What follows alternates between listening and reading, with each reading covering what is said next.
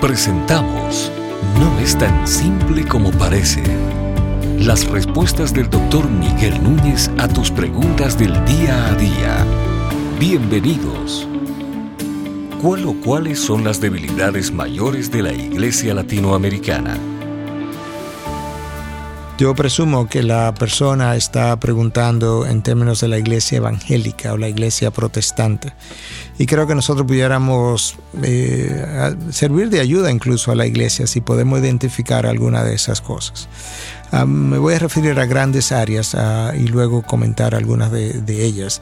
En primer lugar, creo que tenemos una deficiencia doctrinal. Nuestro continente no se ha caracterizado por el estudio y el escudriñar de la palabra, sino que muchas veces hemos adoptado costumbres, tradiciones, enseñanzas dadas por hombres desde púlpitos que creímos que era lo que la iglesia enseñaba, pero ah, no realmente lo que la Biblia enseña hemos cometido en cierta manera el mismo error que los seguidores de la Iglesia Católica han cometido a lo largo de la historia y es asumir que lo que el sacerdote enseña es obligatoriamente lo que la Biblia enseña.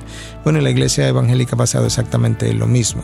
Ah, no podemos olvidar que el apóstol Pablo aplaude, por así decirlo, celebra el hecho que los habitantes de Berea eran más nobles que los de Tesalónica, porque ellos, cuando escucharon a Pablo, escudriñaban la palabra todos los días para ver si ciertamente lo que Pablo enseñaba era verdad o era congruente con la revelación del Antiguo Testamento.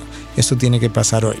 Ahí, está ahí hay una debilidad doctrinal entonces. Tenemos una debilidad ah, en el liderazgo de la iglesia.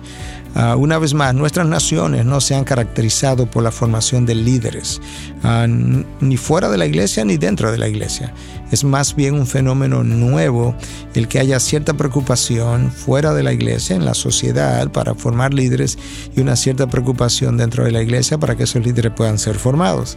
Y esos líderes necesitan ser formados doctrinalmente, pero también necesitan ser formados en cómo ser un líder. Nadie nace con un manual de instrucción debajo del brazo sabiendo cómo liderar. Eso es algo que se aprende. Y si bien es cierto que el liderazgo también es un don, no es menos cierto que aún aquellos que tienen el don de liderar tienen que aprender cómo hacerlo y los que no tienen necesariamente ese don también pueden aprender principios de liderazgo que le van a ayudar en sus vidas. Nosotros también ah, tenemos lamentablemente una debilidad en lo que es la unidad de la iglesia. La iglesia latinoamericana se ha dividido múltiples veces uh, por cosas que no ameritaban una división. Y cualquier persona que no estaba de acuerdo necesariamente con la manera como se estaba haciendo filosofía ministerial en su iglesia, se ha separado y ha establecido tienda aparte. Y entonces ha habido un desarrollo de mucho celo y envidia cuando esas iglesias separadas um, comienzan a desarrollarse. Ah, yo creo que también ha habido una deficiencia en el área de la adoración. Ah, no puedes producir una adoración congruente con el carácter de Dios a menos que tenga un entendimiento bíblico correcto de ese mismo Dios.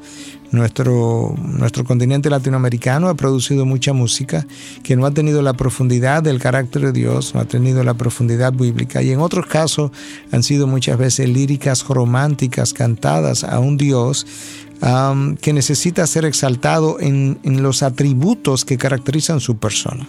Y yo creo que eso es algo que nosotros también necesitamos reforzar.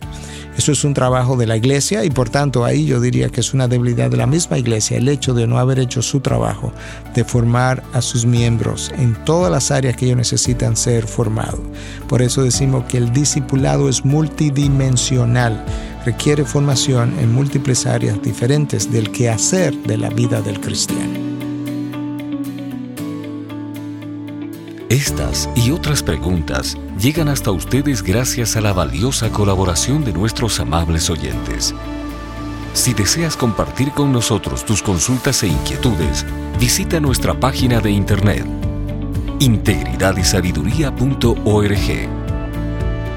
Gracias por tu gentil atención y será hasta la próxima.